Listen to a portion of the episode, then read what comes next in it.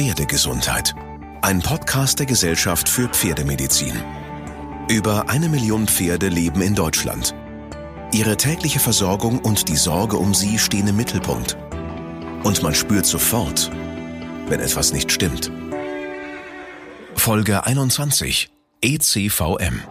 Es ist nicht per se äh, zu Schlussfolgern, dass eine solche Deformation oder Auffälligkeit auf den Röntgenbildern sofort eine Erkrankung, Symptomatik und Pathologie nach sich zieht. Professor Carsten Feige ist Leiter der Pferdeklinik der Tierärztlichen Hochschule Hannover und Präsident der Gesellschaft für Pferdemedizin. Mein Name ist Ina Tenz und in dieser Folge geht es um ein sehr aktuelles Thema, das auch intensiv in den Zuchtverbänden diskutiert wird. ECVM. Das steht für Equine Complex Vertebral Malformation und dahinter verbirgt sich eine Degeneration der unteren Halswirbelsäule. Die Symptome sind alles andere als eindeutig und noch gibt es wenige oder fast gar keine wissenschaftlichen Erkenntnisse über diese Erkrankung. Und wir bringen Sie in dieser Folge auf den aktuellen Stand zu diesem heiß diskutierten Thema mit Professor Carsten Feige und unserem heutigen Gast, Frau Dr. Maren Hellige. Herzlich willkommen. Ja, herzlich willkommen, Frau Tenz. Ich freue mich, dass Sie heute da sind und wir dieses aktuelle Thema etwas beleuchten und vielleicht etwas Klarheit schaffen, sowohl für ähm, Tierbesitzer wie auch für Züchter. Und ich freue mich deshalb, dass heute Dr. Hellige hier ist. Sie ist seit vielen, vielen Jahren hier an der Tierärztlichen Hochschule tätig. Sie ist Fachtierärztin für Pferde mit dem Schwergebiet Orthopädie und hat sich in den letzten Jahren zusätzlich ähm, eine Ausbildung auf dem Gebiet der bildgebenden Verfahren, also Röntgen, Computertomographie und dergleichen mehr spezialisiert ist, seit kurzem ähm, Diplomat des European College of Veterinary Diagnostic Imaging, hat also diesen Spezialtitel äh, erfolgreich erworben. Deshalb ist sie sicherlich diejenige, die hier am ehesten als Ansprechpartnerin dienen kann. Ich freue mich, dass Sie da sind und ich glaube, wir können sofort loslegen. Bin sehr gespannt auf diese Folge. Beginnen wir doch mit dem sperrigen Begriff ECVM. Was genau bedeutet das? Ja, erstmal vielen Dank für die Einladung, dass ich ähm, heute hier zu diesem Thema sprechen kann. Das ist eigentlich schon eine Grundproblematik. Ähm, das ECVM ist eine Abkürzung für, wie Sie eben schon erwähnt haben, Equine Complex Vertebral Malformation. Die Frage ist, was verbirgt sich dahinter denn unter einer Malformation von ähm, Halswirbeln? Wurde in den frühen 60er und äh, in den 30er Jahren schon unterschiedliche ähm, Pathologien beschrieben. Zum Beispiel wurde als erstes beschrieben, dass die Wirbel eben sozusagen zu eng sein können. Wir haben ja Halswirbel, die zylindrisch aufgebaut sind und in ihrem Zentrum das Halsmark führen. Ähm, und diese Halswirbel sind mit unterschiedlichen gelenkigen Verbindungen untereinander stehen sie eben in Verbindung. Das heißt, die Wirbelkörper haben eine Zwischenwirbelscheibe, also eine sogenannte Bandscheibe, wie wir es von uns auch kennen. Und ähm, im oberen Bereich sind rechts und links jeweils ein Facettengelenk ausgebildet. Und diese gelenkigen Verbindungen sollen natürlich auch die ganze Mobilität ähm, und Flexibilität der Halswirbelsäule zeigen. Im Zentrum steht das Halsmark. Und aus diesem Halsmark treten Nervenfasern aus, die teilweise auch die Vordergliedmaße ähm, innervieren. Das heißt, motorische und sensible Fasern für die Vorder- und Hintergliedmaße kommen aus dem Bereich der unteren Halswirbelsäule. Deshalb ist das besonders interessant geworden in den letzten Jahren, wenn man in Bezug auf verschiedenste Erkrankungen aus dieser Lokalität schaut. Das heißt, welche Malformationen können hier auftreten? Das Missbildungen, eine, wenn man genau so oder Missbildungen. Ne? Oder, ja. Genau, Missbildung setzt eigentlich ja schon voraus, dass es etwas Angeborenes ist. Das heißt, dass es schon zur Geburt angelegt war. Wir kennen zum Beispiel als ganz klassische Missbildungen im Bereich der oberen Halswirbelsäule beim Araber eine Fusionierung zwischen dem Hinterhauptsbein und dem ersten und teilweise auch dem zweiten Halswirbel.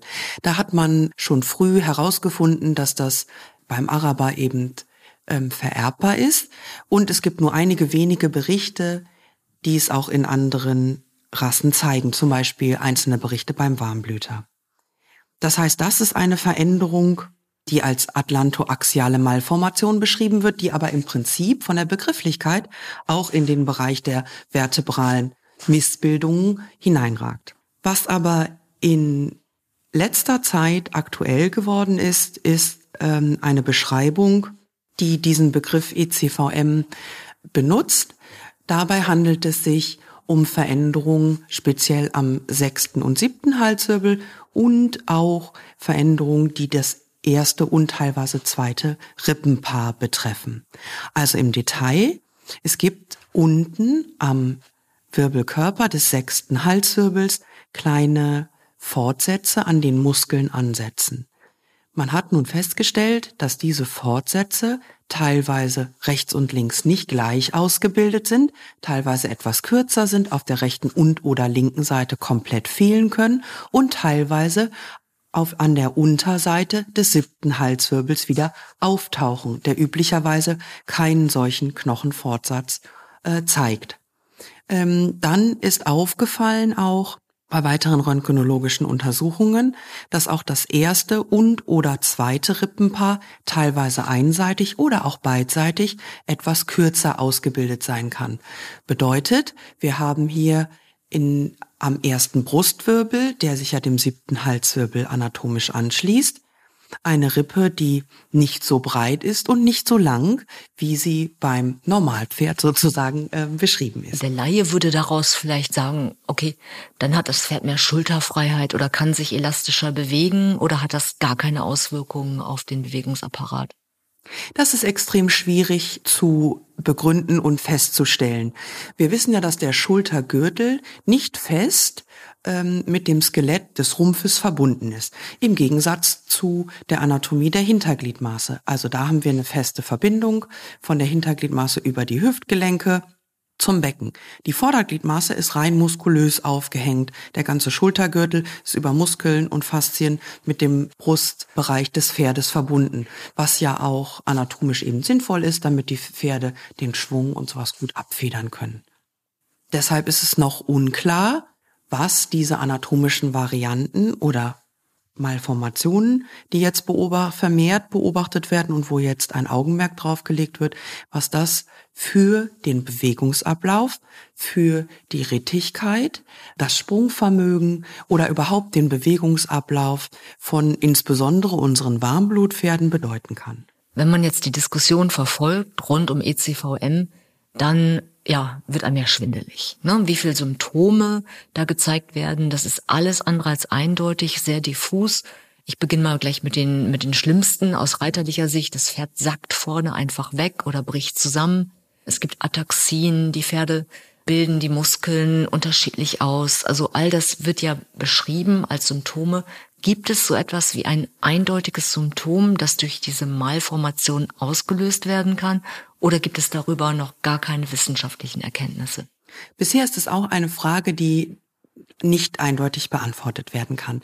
Es wäre natürlich schön, wenn, und das kennen wir aus allen anderen ähm, Erkrankungen im orthopädischen Bereich, wenn wir einem bestimmten Befund ein ganz klares ähm, klinisches Bild zuordnen könnten. Beispielsweise, dass Pferde mit einer Hufgelenksarthrose immer eine gleichbleibende Lahmheits ein Lahmheitsmuster zum Beispiel zeigen. In diesem Falle ist es natürlich noch komplexer, weil eben auch sehr unterschiedliche klinische Symptome hier geschildert werden.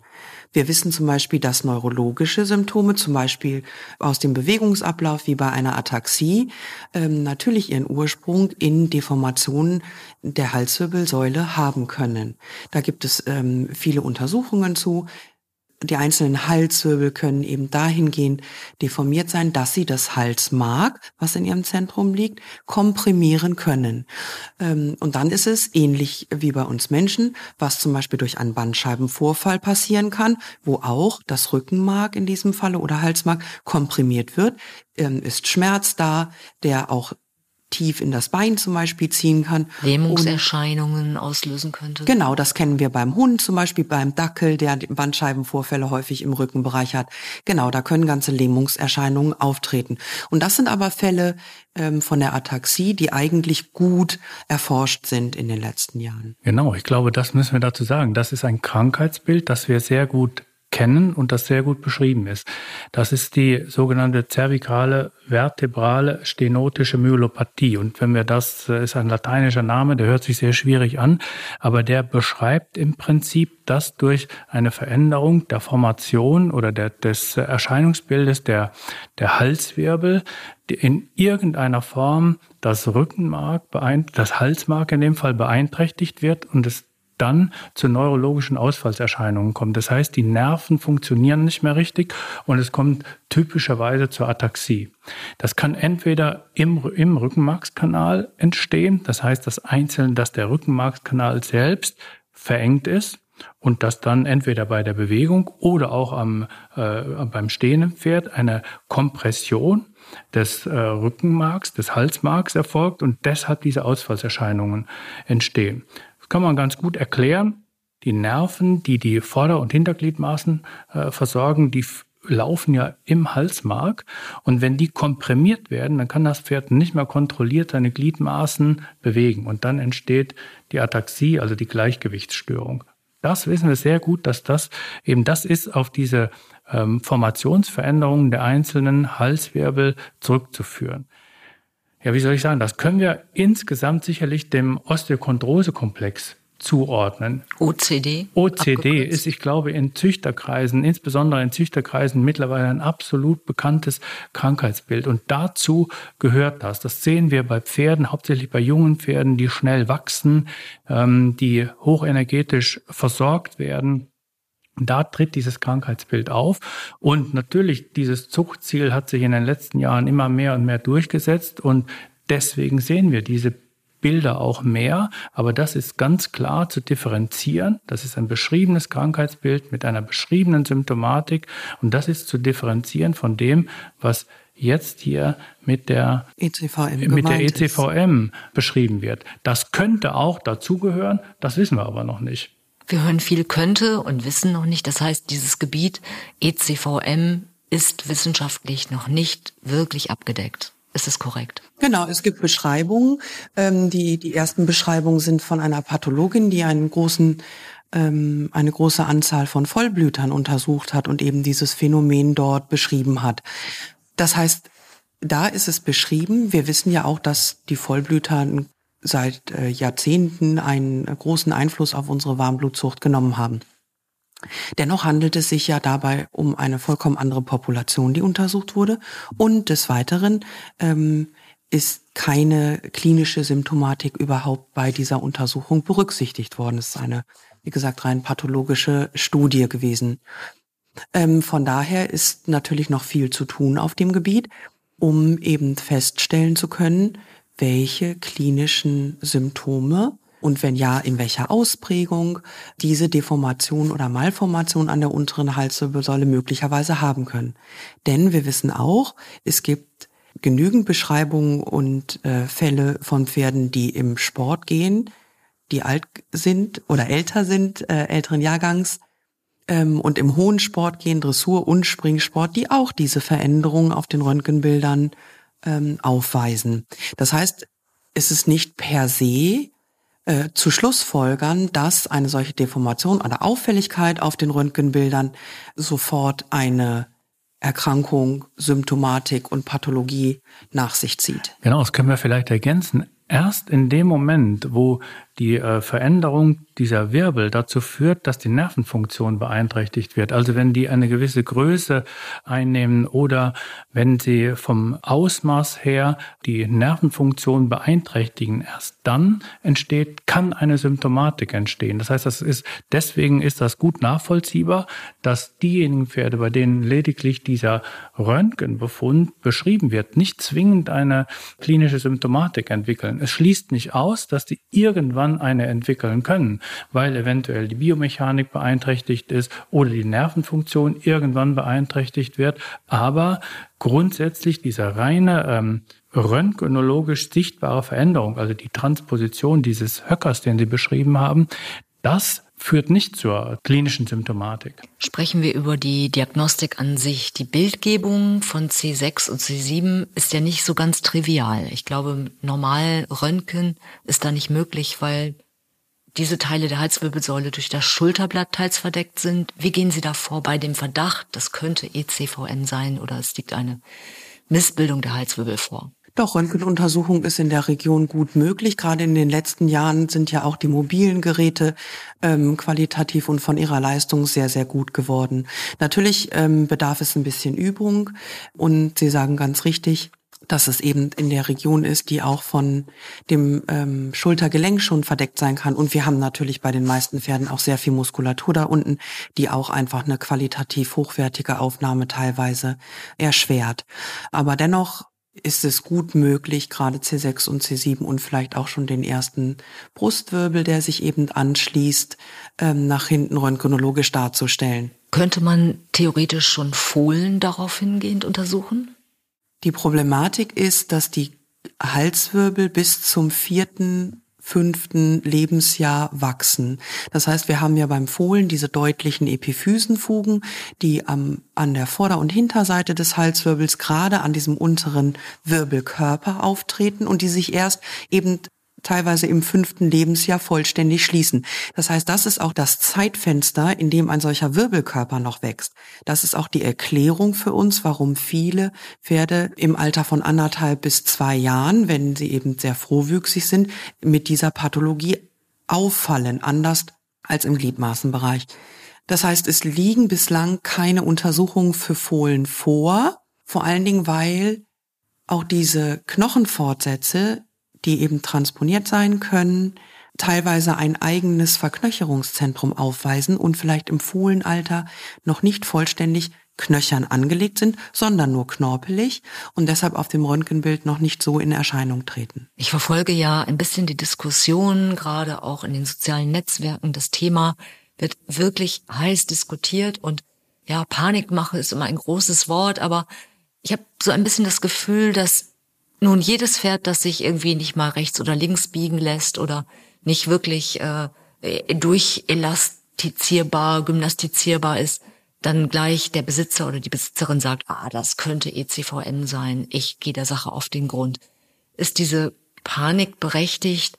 Ähm, wie können wir die Diskussion, die gerade um diese Erkrankung entsteht, ein bisschen wieder auf, ich sag mal, wissenschaftlichen Boden ziehen?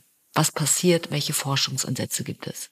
Es wäre natürlich zu schön, wenn es so einfach wäre dass jede Form der reiterlichen Problematik, Rittigkeitsproblematik, Stellung, Biegung, Gangausprägung oder Probleme, die ich mit dem Pferd habe in der Dressurausbildung, so einfach beantwortet werden könnten. Meiner Ansicht nach ist es zu kurz und zu simpel gedacht. Üblicherweise funktioniert Medizin so nicht. Und allein durch diese Malformationen an einem Knochen ähm, ist es in meinen Augen schwierig zu erklären oder anders gesprochen. Es ist natürlich auch ein gewisses Talent und ein gewisses Training eines Reitpferdes vonnöten. Die Muskulatur muss entsprechend ausgebildet sein. Das sehen wir ja auch bei Pferden, die auf einem unterschiedlichen Niveau zum Beispiel unterwegs sind, dass einige eben einige Dressurlektionen gut meistern können und andere nicht. Und vieles kann natürlich mit einem adäquaten Training, was primär auch auf die Ausbildung der Muskulatur zielt, gut erreicht werden. Und da kommt dann wieder die ab und zu scheinbar langweilig gewordene Skala der Ausbildung auch ins Spiel. Ja. Eben, das ist mühsam. Und dauert lange, ja. Eben vielleicht einen anderen Hilfsweg, wie wir das erklären können.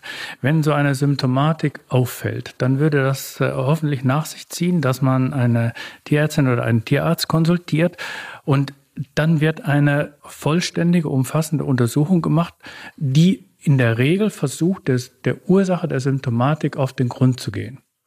Dann wird man da Befunde erheben, Röntgenbefunde, schauen, bringt man die Befunde, die man bei der Röntgenuntersuchung erhebt, in irgendeiner Form in Einklang mit der klinischen Untersuchung.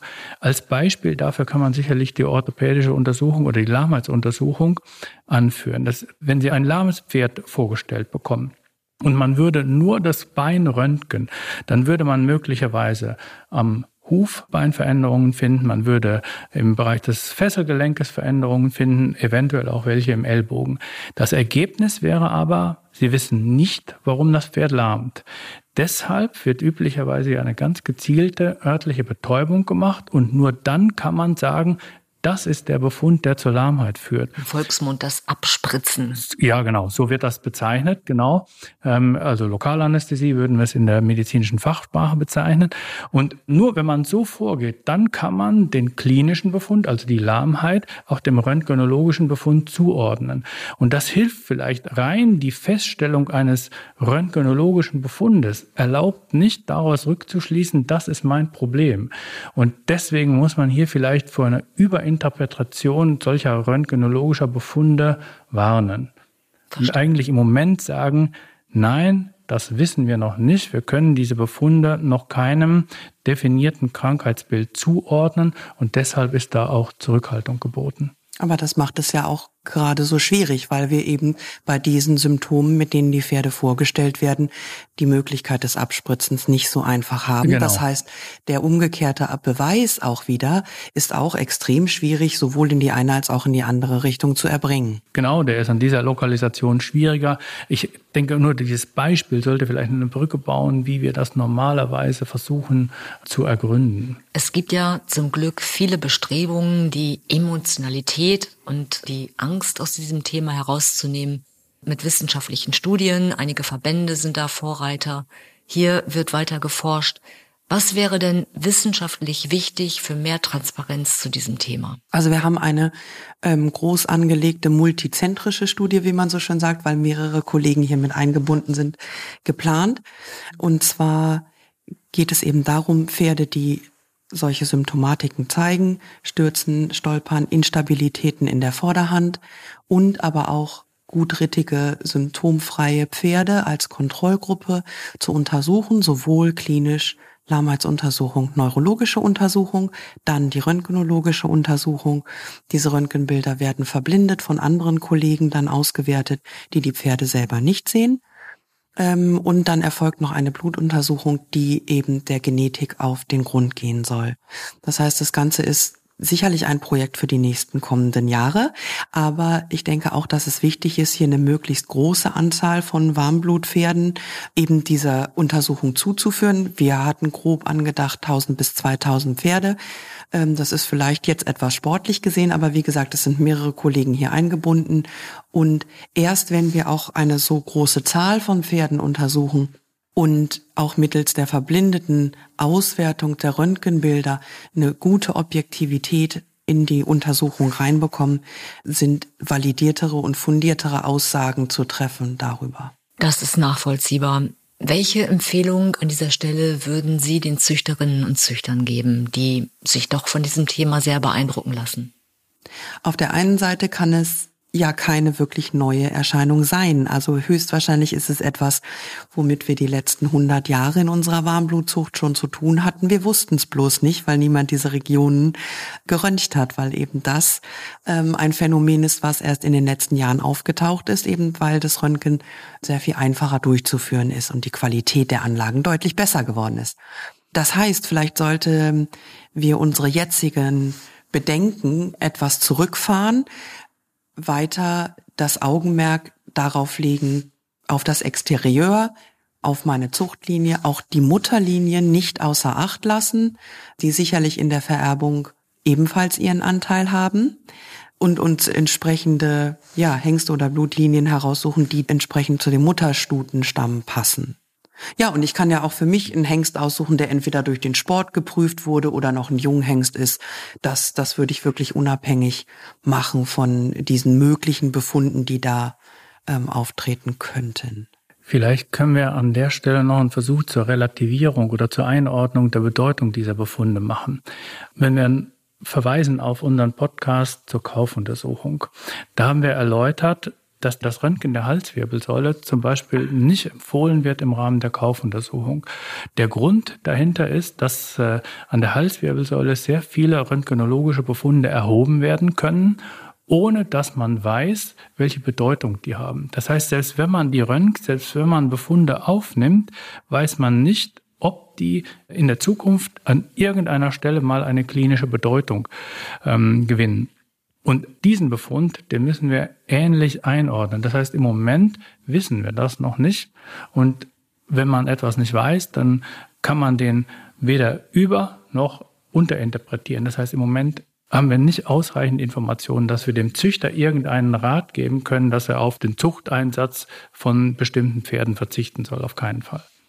Ja, vielleicht können wir dazu eine Brücke schlagen zu den Erfahrungen, die wir bei den Röntgenuntersuchungen des Rückens gemacht haben. Genau. Da ja. war ja auch vor vielen Jahren war es sehr populär, Röntgenaufnahmen gerade von den Dornfortsätzen des Rückens anzufertigen, was ja auch in die Kaufuntersuchung Einzug gehalten hat seitdem der neue Röntgenleitfaden 2018 da ist, sind genau diese Röntgenbilder wieder rausgenommen worden aus dem Standardprotokoll und zwar aus folgenden Gründen. Auch hier lagen dann mehrere Reihenuntersuchungen vor, auch von den Auktionspferden zum Beispiel, also junge, gutrittige Pferde, die eben Formen von Kissing Spines, also Engständen an den Dornfortsätzen gezeigt haben.